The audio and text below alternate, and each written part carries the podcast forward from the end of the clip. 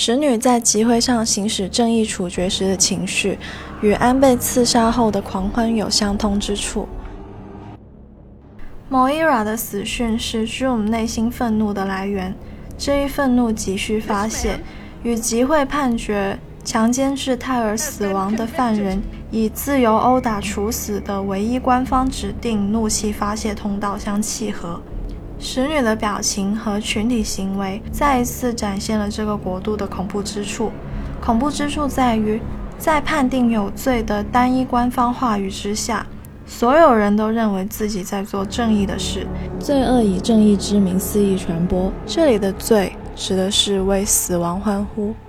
没有刑法审理，没有辩护律师，没有法律。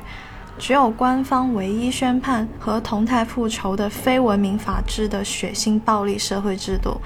关于刑法的相关思考，刑法对一个国家的意义，十分建议大家去 B 站课堂了解罗翔老师的刑法悖论，里面的逻辑细节和思考引导十分值得用心学习。激烈国的国家机器权力无限，可以随时残忍剥夺任何人的生命权。无论旧约以多么权威庄重的文化形象禁锢每一处言行，美化每一处邪恶，也修饰不了任何这是一个崇尚暴力国家的形象。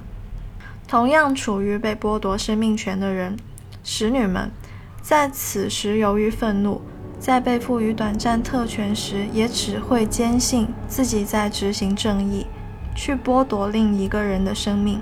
这也就是激烈国在培养的底层互害，同时使每一个人都有罪。在这一层面，没有一个人是无辜的，包括 Zoom。